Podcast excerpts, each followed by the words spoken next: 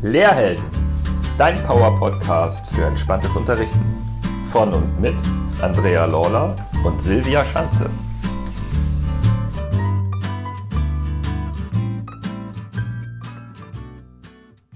Hallo, herzlich willkommen zum Lehrhelden-Podcast. Heute stellen wir fünf Fragen an Rike Strehl. Liebe Rike, erzähl uns doch mal, an welcher Schule unterrichtest du und was für Fächer sind deine Fächer, die du den Schülern näher bringst? Ja, vielen Dank erstmal für die Einladung. Mm, ich bin an einer beruflichen Schule, also ich habe ganz klassisch Gymnasiallehramt studiert für Mathematik und Chemie, Fächer, die ja vielleicht nicht ganz so beliebt sind bei den Schülerinnen und Schülern und bin dann auch mehr oder minder durch so einen Zufall auch an, an dieses Berufskolleg gekommen, wo ich jetzt auch seit sechs Jahren mittlerweile unterrichte. Super, vielen Dank. Dann wissen wir, die nicht so Lieblingsfächer, wie du sie gerade genannt hast, werden vielleicht doch noch zu Lieblingsfächern nach diesem Podcast. Du hast es dir nämlich zur Aufgabe gemacht, Schüler und Schülerinnen spielerisch und mit viel Freude in diesen Fächern Mathematik und Chemie sie zu begleiten und vielleicht auch sogar Kollegen und Kolleginnen zu inspirieren, ihren Unterricht mal ganz anders zu gestalten. Wie bist du überhaupt dazu gekommen und wann hast du bemerkt, dass es für dich so nicht weitergehen soll, wie du es bisher getan hast? Ich vermute mal, dass du oder dass ihr auf die eine Methode abziehen wollt, ich ganz gerne benutze. Dieses Flip Classroom ähm, bedeutet nichts anderes als umgedrehter Unterricht. Das heißt, die Schülerinnen und Schüler sind das ja aktuell gewohnt, dass die Lehrkraft vorne steht, dass eine Wissensvermittlung über die Lehrkraft dann auch stattfindet und die dann, man muss sich das vorstellen, wie so ein Trichter einfach mit Wissen gefüllt werden. Irgendwann läuft halt dieser Trichter über und äh, das erlernte Wissen verschwindet auch zum Teil wieder. Wird auch ganz gerne immer so als Bulimie-Lernen bezeichnet. Und dann kam ja Corona, wir haben das alle am eigenen Leib auch erfahren. Und ich habe mir dann aber gesagt, also ich habe vorher auch schon viel digital gearbeitet, viel mit meinem Tablet im Unterricht, habe da auch immer schon Sachen ausprobiert und mir dann aber auch gleichzeitig immer das Feedback von den Schülerinnen und Schülern eingeholt, weil ich gesagt habe, es bringt ja nichts, wenn ich eine Methode gut finde und die Schülerinnen und Schüler mir dann zurückmelden, Frau Streh, wir kommen mit dieser Methode einfach überhaupt nicht klar. So, und dann, wie gesagt, kam Corona, Homeschooling oder Online-Unterricht, wie man es auch nennen möchte. Und ich war so eine Lehrkraft, die wirklich immer den Online-Unterricht auch abgebildet hat. Das heißt, ich habe mich immer mit meinen Schülerinnen und mit meinen Schülern getroffen in dieser Zeit und habe dann einfach auch wieder angefangen auszuprobieren. Und Gruppenarbeitsphasen waren ja nicht ganz so möglich, wie man sich das gerne vorgestellt hatte. Also klar, man hätte Breakout-Räume erstellen können, das habe ich zum Teil auch, aber immer nur dieses auf Distanz auch miteinander zu kommunizieren, war für mich einfach nicht befriedigend. Und dann habe ich gesagt, komm, ich probiere einfach mal dieses Flip Classroom-System aus. Und mehr als schief gehen kann ja nicht. Also ich glaube, das ist auch ganz wichtig, dass man sich das immer vor Augen hält. Wenn die Rückmeldung kommt, das hat mir jetzt aber nicht so gut gefallen, dann einfach auch zu hinterfragen, was genau hat dir nicht gefallen. Und bisher, ich benutze die Unter Unterrichtsmethode jetzt auch während der Präsenzphase wieder. Jetzt sind wir alle wieder vor Ort auch in der Schule und es funktioniert immer noch gut. Und für viele ist es tatsächlich auch eine Umstellung, dieses, okay, der Lehrer oder ich als Lehrkraft steht nicht vorne vor der Klasse, trichte denen äh, das Wissen ein, sondern sie müssen aktiv in die Rolle des Wissensvermittler gehen und wir machen dann im Unterricht diese Übungsphase. Mhm. Kannst du das nochmal ganz klar skizzieren? Das bedeutet also, hm, ein Schüler steht vorne und hat ein Thema erarbeitet und ähm, erklärt das dann den anderen oder wie stelle ich mir das genau vor? Bei Flipped Classroom, das ist für viele vielleicht auch so noch ein bisschen ein böhmisches Dorf. Genau, erkläre ich gerne nochmal an der Stelle auch. ähm, es ist tatsächlich so, dass ich den Schülerinnen und Schülern, ich nehme ja gerne auch Lernvideos auf oder Erklärvideos, die ich den Schülerinnen und Schülern dann zur Verfügung stehe. Und Flip Classroom heißt das Ganze, weil der Unterricht umgedreht ist. Also diese Wissensvermittlung, die ich normalerweise aktiv im Unterricht praktiziere, findet zu Hause bei den Schülerinnen und Schülern selbstständig statt. Das heißt, meine Schülerinnen und Schüler gucken sich ein Video von mir an, geht maximal drei bis vier Minuten. Das heißt, da zählt bei mir dann auch nicht die Ausrede. Ich hatte aber keine Zeit, es mir anzugucken, weil es wirklich ein kurzes Video ist. Also funktioniert einfach nicht. Was anderes ist natürlich, wenn da einfach Wissensdefizite auch da sind oder man meine Sprache nicht versteht, also inhaltliche Sachen, aber einfach nicht diese Regel, okay, es ist, ich hatte keine Zeit. Und dann ist es aber so, wenn wir uns dann im Unterricht dann auch treffen, egal ob jetzt online oder Präsenz vor Ort, Dann ähm, machen wir nochmal eine kurze Abfrage, sei es über ein Quiz oder es werden nochmal Fragen geklärt. Also einfach, um zu gucken, dass auch alle Schülerinnen und Schüler an demselben Standpunkt sind. Und dann gehen die Schülerinnen und Schüler in eine Bearbeitungsphase von Aufgaben. Transferleistung wird abgeprüft. Also so diese ha klassischen Hausaufgaben, wie wir sie ja alle auch kennen aus unserer eigenen Schulzeit, dass wir Aufgaben aufbekommen aus dem Buch, findet dann im Unterricht tatsächlich auch statt. Und das Schöne ist halt für mich als Lehrkraft, ich kann mehr als Lernbegleiter, als Lerncoach agieren und halt wirklich individuell auf jeden Schüler, auf jede Schülerin eingehen. Das heißt, ähm, wenn jetzt ein Schüler, eine Schülerin schon weiter ist, kann ich die mit zusätzlichem Material versorgen, ähm, Unterstützung anbieten. Also das ist einfach das, was ich so klasse auch daran finde, dass ich meine Rolle so ein bisschen daran ändere und dass die Schülerinnen und Schüler schon auch auf das Leben nach der Schule vorbereitet werden, auf die Berufswelt, auf, aufs Studium, weil da ist ja dieses selbstständige Lernen einfach das, was auch gebraucht wird. Ja, danke für den Einblick, Rico, und auch nochmal für die Konkretisierung und gleichzeitig auch von mir nochmal herzlich willkommen. Und ich freue mich, dass du dir heute die Zeit nimmst für unsere Fragen. Ähm, und da in dieser Beschreibung, die du gerade nochmal so aufgemacht hast, kam mir jetzt gerade auch nochmal so der Impuls, das fördert eben auch so die Selbstverantwortung. Ne? Ähm, zum einen als Schülerin, als Schüler sich aufs echte Leben vorzubereiten, wie du es gerade schon gesagt hast, und eben selber etwas in die Hand zu nehmen, für sich zu sorgen, dich zu fragen, wenn sie noch äh, etwas brauchen oder so. Und genauso verantwortungsvoll und individuell kannst du auch schauen, als Coach oder Lernbegleiterin, wie du es gerade genannt hast, was passt in dem Moment für den Einzelnen. Also das lässt dieses Format viel mehr zu. Richtig, absolut. Jetzt haben ja Lehrpersonen, Lehrbegleiterinnen, Lehrkräfte, wie äh, wir sie auch nennen mögen, in den letzten, ja, jetzt schon gut anderthalb Jahren eine wirklich eine Menge mitgemacht. Ne? Ähm, Lockdowns, Homeschooling, du hast es ja auch teilweise schon angerissen. Und Du hast auch in der Einleitung gesagt, Mathe und Chemie sind vielleicht auch nicht unbedingt so die Fächer, wo alle dreimal Hurra schreien und äh, sich die Schülerinnen total drum reißen und es total vermissen, dass genau das nicht stattfinden kann. Könnte man denken, könnte man denken. Jetzt freuen wir uns ja immer noch mal über so ja kleine kleines Teilen von so so Schätzen aus der echten Praxis. Wenn du mal so auf deine Zeit schaust aus den letzten anderthalb Jahren, wie ist es dir denn auf Distanz gelungen, deine Schülerinnen und Schüler so zu motivieren, sie eben auch genau für diese Themen zu begeistern? Vielleicht knüpfen wir an etwas an, was du gerade auch schon begonnen hast aufzumachen, aber vielleicht gibt es da ja auch noch ein Detail oder eine bestimmte Best-of-Methode, wo du sagst, das war wirklich so für mich nach diesen anderthalb Jahren also wirklich so der Schatz, der hat dazu geführt, dass viele sich wirklich wieder für die Themen auch, dass ich die dafür begeistern konnte. Was, was ist das, was du uns da mitteilen kannst? Du, du fragst nach meinem Rezept, ne? Was, was ich so ein so bisschen. Schönes, genau, genau, was ich so gemacht habe. Ich teile das natürlich sehr gerne. Ähm, ich glaube tatsächlich, zum einen war das das, also ich habe es ja eingangs auch schon erwähnt, dass ich vorher auch schon viel digital gearbeitet habe. Das heißt, ich habe irgendwann dann auch mit der Zeit angefangen, so interaktive Spiele zu machen. Jetzt darf man sich das natürlich nicht so vorstellen wie so Spiele, wie man sie jetzt zu Hause kennt, so Gesellschaftsspiele, sondern zum Beispiel ein Domino und dann aber gefüllt mit mathematischen und chemischen Inhalten. Und das Schöne war halt bei diesem interaktiven oder ist bei diesem interaktiven Domino, das können die Schülerinnen und Schüler alle an ihrem Smartphone benutzen. Das kann ich bei manchen Geräten über Bluetooth, ähm, über einen Bluetooth-Transfer dann auch ähm, rüberschicken. Und das war natürlich was, was im, im Lockdown super gut funktioniert hat. Aber was noch viel, viel wichtiger war, und das war auch so die Rückmeldung, die ich ähm, in der Vergangenheit auch bekommen habe, war einfach dieses Fragen von mir, wie geht's euch? Also ich habe jede Unterrichtsstunde damit begonnen, dass ich alle gefragt habe, hey, wie geht es dir? Gibt es irgendwas Neues? Ist irgendwas passiert? Und ich möchte da auch nochmal betonen, dass es mir nicht darum ging, die Schülerinnen und Schüler wirklich auszuhorchen, sondern denen dann auch freigestellt habe, wenn sie nicht darüber reden möchten. Ähm, denn ich möchte da auch keinen zu zwingen. Also ich glaube, das liegt im jeweiligen Ermessen. Es wäre jetzt genauso, wenn ich euch fragen würde, wie geht es euch und ihr habt aber irgendwas Schlimmes erlebt, bleibt es euch ja immer noch auch über, überlassen, inwie, inwieweit ihr in die Tiefe gehen möchtet.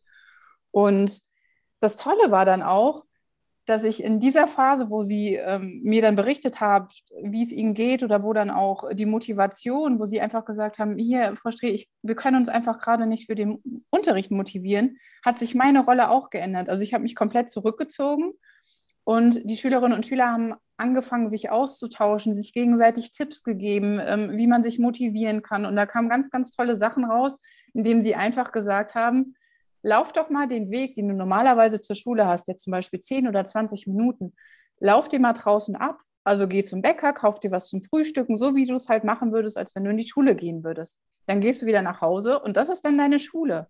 Und dann haben sie ja quasi ihren Schulweg schon nachgelaufen, sie haben den Kopf frei bekommen und ihr Kinderzimmer oder ihr Jugendzimmer, was es vor war, wird dann aber zu ihrem Lernort.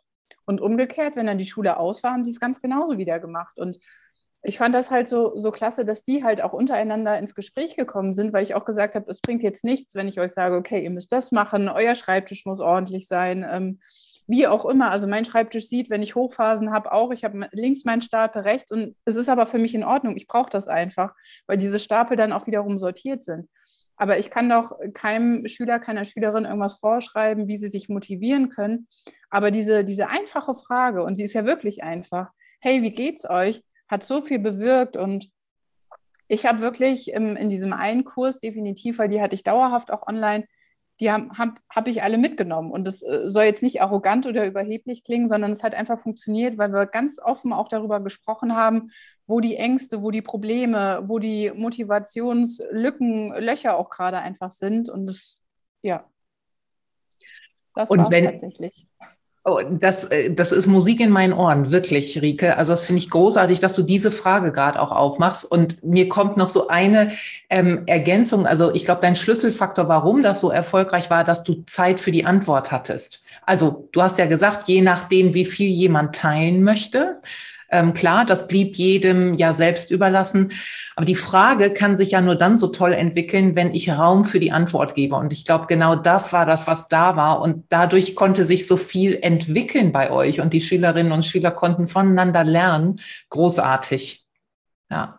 Danke. Ja, also definitiv, du hast es, hast es schon gesagt. Also klar, diese Frage kann man sch schnell stellen, aber wenn ich natürlich auch den Schülerinnen und Schülern keinen Raum gebe und dann aber auch ihre Antworten nicht ernst nehme, also ich glaube, das ist auch ganz wichtig, dass wir respektvoll und wertschätzend als Lehrkraft mit, mit den Antworten dann auch umgehen dann ist natürlich auch ein, ein, ganz anderes Vertrauensverhältnis auch untereinander da. Und wir haben uns ja wirklich jetzt auch vier, fünf Monate gar nicht gesehen. Ein paar Schüler sind dann auch noch zu mir im Kurs gewechselt während der Online-Phase. Die habe ich vorher real noch gar nicht gesehen. Und das war natürlich auch was, wo ich wusste, da muss ich einfach auch agieren ne? und gucken, dass, dass die dann auch in dieses Team, was wir hatten, mit reinkommen. Das ist eine ganz wunderbare Überleitung zu meiner Frage. Denn Rike, man kann es ja auch online ganz oft lesen. Ich glaube auch schon medial habe ich in einem Zeitungsartikel auch gelesen, dass dir Beziehungsarbeit ganz besonders am Herzen liegt. Die Qualität der Lehrer, Lehrerin, Schüler, Schülerin Beziehung. Was macht denn das in deinen Augen überhaupt aus? Und wie viel geht denn da von der Lehrkraft aus und wie viel vielleicht von dem Schüler, der Schülerin? Guter Unterricht kann in meinen Augen nur funktionieren, wenn die Basis erstmal geschaffen ist. Und mit Basis meine ich gerade diese Beziehung, die du auf, ähm, aufgezählt hast. Ne? Also Lehrkraft, Lernenden, dass einfach so ein Verhältnis da ist. Man kann sich gegenseitig vertrauen, ähm, man ist wertschätzen, wertschätzen und respektvoll untereinander. Diese Frage, wie geht's euch? Das sind alles so Faktoren, die von beiden Seiten aber auch wichtig sind. Ne? Also es bringt jetzt nichts, wenn ich den Schülerinnen und Schülern respektvoll und wertschätzend gegenüber trete und ich werde aber von ihnen nicht respektvoll behandelt. Von daher ist das so ein, so ein Geben und Nehmen, natürlich auf so einem, so einem Level, man kann jetzt nicht sagen, es ist 50 Prozent Lehrkraft, 50 Prozent Schülerinnen und Schüler, da würde ich mir persönlich auch schwer tun, hätte ich jetzt keine Einteilung für. Aber ich glaube tatsächlich, wenn man in der ersten Stunde, wenn man eine Klasse neu hat, die einen noch nicht kennt, einfach mit, mit einer Ausstrahlung auch reingeht und ihnen so das Gefühl gemittelt, vermittelt, ihr seid mir etwas wert und ähm, ich respektiere euch. Ähm, mir ist es wichtig, dass ich weiß, wie es, wie es euch geht. Also wenn jetzt irgendwas Schlimmes am Wochenende auch passiert ist und ihr könnt deshalb aber jetzt gerade nicht dem Matheunterricht folgen, dann sagt mir das doch vorher und dann finden wir irgendwie einen Weg, dass du vielleicht die Stunde einfach nicht so aktiv mitarbeitest, aber ich weiß wieso und nicht, weil ich einfach keine Lust habe.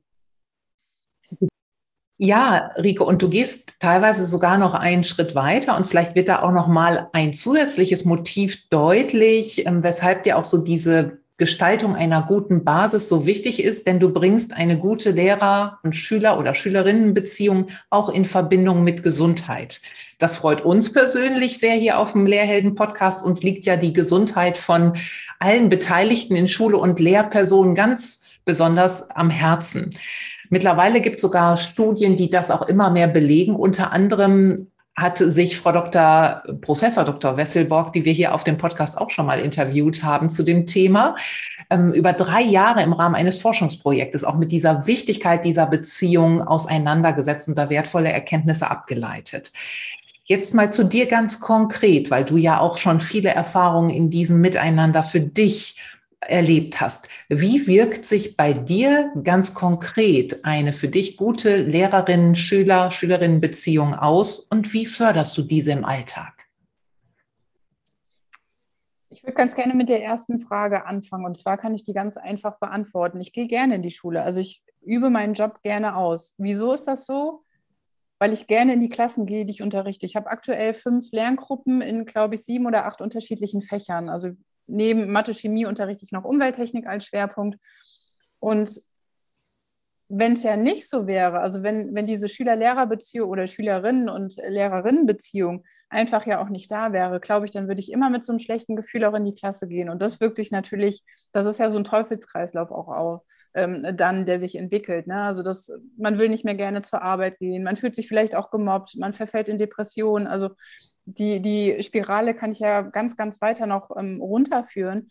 Und ich glaube, ich habe es ja auch in der Frage vorher schon beantwortet, dass wenn ich von Anfang an wirklich mit dieser Klasse gut in das neue Schuljahr oder sei es auch mal währenddessen einfach diese Beziehungsarbeit immer wieder in meinen Unterricht einfließen lasse, nicht um jetzt Unterrichtszeit zu verkürzen, damit ich nicht so viel Unterrichtsstoff ähm, durchnehmen möchte, sondern einfach, weil dann das Arbeiten viel, viel produktiver ist und ähm, das ist, glaube ich, der, der Schlüssel zum Erfolg. Also im Gegenteil sogar, ne? Also je mehr Investment in so eine gute Beziehung, umso besser kann sogar äh, der Inhalt und die Inhaltsaufnahme und der Erfolg miteinander sein. Richtig. Und da würde halt auch nochmal dieses System von Flip, Flip Classroom gut äh, funktionieren. Denn da ist es ja auch so, stellt euch vor, wenn ihr wirklich bei uns, wir haben 90 Minuten Blöcke, immer wenn du 90 Minuten frontal von einer, vor einer Klasse stehst, die ganze Zeit wirklich nur am Reden bist, die Schülerinnen und Schüler zwischendurch dran gehst, wieder den ermahnen musst, den ermahnen musst, weil wieder eine Unterrichtsstörung gekommen ist, ist natürlich auch was, wenn ich aus 90 Minuten so rausgehen muss, wo ich nonstop meine Ohren, meine Augen überall haben muss, ist es extrem anstrengend. Also ich möchte auch einfach noch mal ein bisschen jetzt Lehramtsanwärter, Referendarinnen und Referendare einfach dazu auch ermutigen, probiert es aus. Und mehr als schief gehen kann ja wirklich, also was kann im schlimmsten Fall passieren? Gar nichts. Ähm, außer dass man nach dieser Stunde dann sagt, nee, also die Methode passt nicht zu mir, passt nicht zu dieser Lerngruppe. Aber ich kann sie wirklich nur empfehlen, weil es für euch einfach wirklich entspannt ist, weil ihr wirkt in, in der Schule dann einfach mehr auf Schülerinnen und Schülern eingehen könnt und halt nicht ständig vorne steht und sagt, ich muss jetzt aber noch das erklären und in der Stunde müssen wir noch das schaffen. Nein, ihr habt wirklich Raum und auch Zeit ja für die Schülerinnen und Schüler und auch da kann man wieder super gut Beziehungsarbeit leisten. Wow, das klingt richtig klasse, dieser Tipp. Ja, ich musste gerade noch mal einen Moment das sacken lassen und habe gedacht, ja, was für eine tolle Qualität du da mit reingibst, denn tatsächlich ähm, ist das vielleicht den Kollegen und Kolleginnen noch gar nicht so klar geworden, wenn die abgekämpft aus irgendeiner Stunde rauskommen. Ich höre das ja auch oft in den Fortbildungen, die ich gebe, dass sie sagen, ah, das war so anstrengend heute mit denen, dass es auch an ihnen liegt, das zu verändern und dass sie das nicht so nehmen müssen, wie es ist. Das finde ich ganz wertvoll, dass du da aus deiner Praxis berichtest. Ich möchte ganz, ganz kurz, ich möchte aber auch dazu sagen, dass es jetzt nicht so ist, ne, dass ich auch nach einem Acht-Stunden-Tag nicht aussage, dass ich, äh, dass ich K.O. bin. Also ich glaube, das ist auch ist ja, ist ja völlig normal auch. Ne? Wir arbeiten mit Menschen und dann passiert doch mal irgendwas, was man nicht so auch eingeplant hat im, im Flip Classroom. Aber trotzdem kann man ja sagen, wenn man so wirklich Frontalunterricht mit dem Flip Classroom-Unterricht gegeneinander stellt, ist es natürlich für mich als Lehrkraft entspannter. Mhm.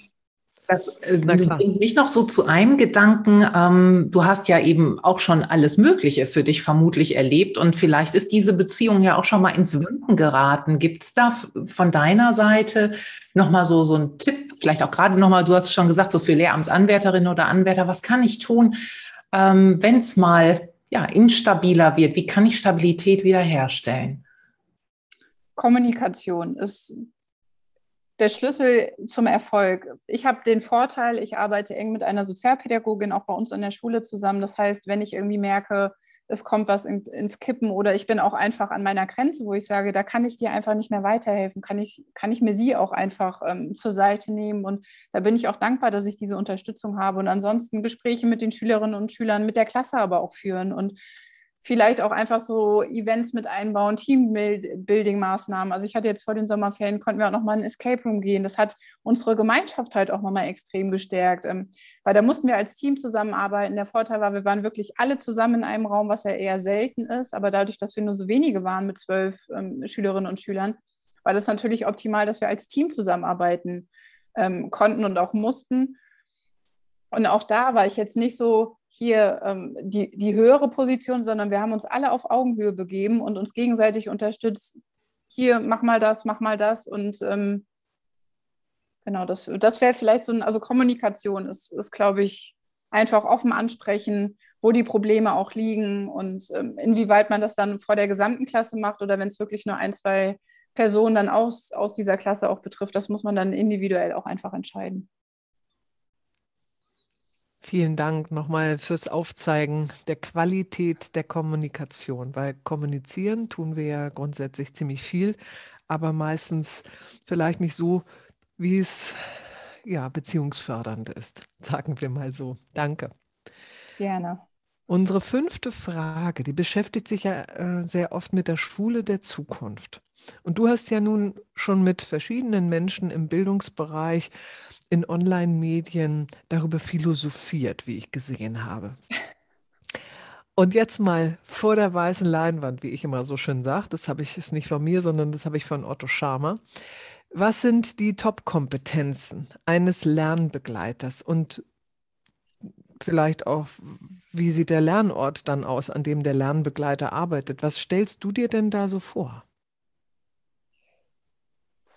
Die Top-Kompetenzen von einem Lernbe Ich bin da ja auch, ich sage immer, ich bin da so reingerutscht und so ist es tatsächlich auch. Also ich habe jetzt nicht gesagt, ich möchte zum, zum Lernbegleit oder zur Lernbegleiterin oder zum Lerncoach werden, sondern das hat sich über, ja, jetzt wirklich dieses, dieses letzte Jahr einfach entwickelt und dadurch haben sich wieder Möglichkeiten auch ergeben. Es ist großartig. Aber ich habe keine Ausbildung als ähm, Lernbegleiterin oder Lerncoach gemacht. Deswegen weiß ich auch gar nicht, das, was ich mache, ob das überhaupt richtig ist. Ich weiß es nicht, aber es, es fühlt sich richtig an. Ne? Also das ist so die Rückmeldung, die ich von den Schülerinnen und Schülern und ja auch von euch bekomme, dass ihr sagt, es hört sich gut an, was du machst. Und das zeigt mir herum, da kann ich einfach auch noch an mir weiterarbeiten. Und Du hast es eben schon gesagt, ich glaube tatsächlich, dass die Hauptkompetenz von einem Lerncoach, einem, einer Lernbegleiterin oder von einem Lernbegleiter tatsächlich auch die Kommunikation wieder ist. Also ohne Kommunizieren ähm, funktioniert es einfach auch gar nicht. Und wie weit irgendwelche anderen Soft, äh, Soft Skills wie Teamfähigkeit, ähm, der Umgang mit irgendwelchen Medien da auch noch entscheidend ist, weiß ich nicht. Mhm. Also kann, kann ich tatsächlich einfach nicht beantworten. Ähm, und wie meine Schule der Zukunft aussieht. Offen gestaltet. Das heißt, ich habe keine festen Klassenverbände mehr. Ähm, also ich habe nicht dieses klassische Szenario von Tafel mit meinen Reihen, die wirklich in Reihe und Glied hintereinander angeordnet sind. Der Lehrer steht vorne oder die Lehrkraft. Schülerinnen und Schüler sind dahinter platziert, sondern ich habe ein offenes Raumkonzept. Das heißt, Schülerinnen und Schüler können an Gruppentischen zusammenarbeiten. Die Lehrkraft hat auch keinen wirklich festen Platz, sondern sie rotiert immer. Und vielleicht gibt es noch eine Tafel, einen Beamer, ein Whiteboard in diesem Raum, was ich dann auch benutzen kann, um nochmal wirklich, wenn ich jetzt eine Gruppe von mehreren Schülerinnen und Schülern ähm, habe, auch die Probleme mit einer Aufgabe haben, dass ich dann nochmal sage, okay, da kann ich euch jetzt nochmal aktiv bei unterstützen. Und der Traum wäre natürlich, dass jeder Schüler, jede Schülerin auch ein Tablet hat, dass man einfach auch sagen kann, ähm, über QR-Codes, über Links zu verschiedenen Erklärvideos, einfach auch so dieses, kommunizieren mit, miteinander, denn man darf ja immer nicht vergessen, die Schülerinnen und Schüler, die aktuell in der Schule sind, die kommen ja in eine ganz andere Welt, wie wir es damals waren. Also ich hatte in der Oberstufe ein Handy, ja, da konnte man, glaube ich, SMS mitschreiben, die waren teuer, telefonieren und das war's. Aber ich meine, dieses Smartphone, was sie ja mittlerweile auch schon in der Grundschule haben, wieso soll man das nicht aktiv auch in den Unterricht mit einbeziehen? Und von daher würde ich mir einfach so ein offenes ähm, Raumkonzept auch einfach wünsch, wünschen, dass jeder Kollege, jede Kollegin ihre Tür aufmacht und einfach auch mal sagt, guck doch mal bei mir, ich mache jetzt gerade das, habt ihr nicht gerade Lust, mal irgendwie vorbeizuschauen? Also einfach offener zu gestalten und dass Schule halt auch wieder so zum Lernort wird, wo Schülerinnen und Schüler, Lehrerinnen und Lehrer aber auch gerne wieder hingehen möchten und nicht so dieses, Schule hat ja leider Gottes immer noch so einen verpönten Ruf auch und ähm, viele können das auch nicht nachvollziehen, dass ich Lehrerin geworden bin, aber ich weiß für mich einfach, es fühlt sich richtig an und ich gehe gerne in die Schule und ich würde mir das einfach auch wünschen, dass andere genauso denken würden. Schön. Ein, ja. was, ein starker Satz, der da so steht. Ich gehe so gerne in die Schule. Und ich glaube, genau das, diese Freude, die du vorhin auch schon mal ins Spiel brachtest, die steckt ja auch an. Die überträgst du ja in, in jeder Art der Kommunikation, die du da so einfließen lässt ins System. Und ach, das wünsche ich mir auch, dass, dass die Lehrpersonen, die lernen, also die, ja, alle eigentlich so mit Freude zu diesem Ort gehen, wie auch immer er dann gestaltet sein mag. Rike, ich möchte mich schon mal ganz herzlich bei dir bedanken, dass du uns mitgenommen hast in deine ganz persönliche Schulwelt ähm, und in, in die Beziehungen. Und ähm, ich kann mir vorstellen, dass das für die Zuhörerinnen und Zuhörer mitunter total wertvoll und nochmal motivierend sein kann, sich auch die zu erlauben, sich die Zeit für diese Themen zu nehmen oder für die Frage, wie geht es dir, wie geht es euch? Und dafür an dieser Stelle schon mal ganz, ganz herzlichen Dank und ich wünsche dir weiterhin so viel Freude. Vielen, vielen Dank. Liebe Rike, auch ich bedanke mich für deine Zeit und dass du uns mal mitgenommen hast auf den Weg, in den du so reingerutscht bist, wie du so schön gesagt hast. Denn das zeigt ja auch wieder, dass jeder mutig sein darf und einfach ausprobiert und vielleicht auch mal auf deiner Webseite stöbert, die verlinken wir in den Smart Notes, wo du mit Sketchnotes arbeitest in Chemie und Mathe, wo man das vielleicht nicht zwingend erwartet und einfach ganz schöne Ideen entwickelt hast. Also wieder finde ich ein, ein Interview, das Mut macht, mutig zu sein und einfach zu machen. Vielen Dank fürs Zuhören. Und denk daran, trau dich, heldenhaft zu sein. Denn Helden wie dich braucht die Schulwelt. Gesunde und entspannte Lehrer sind wichtig für uns. Bis zur nächsten Folge.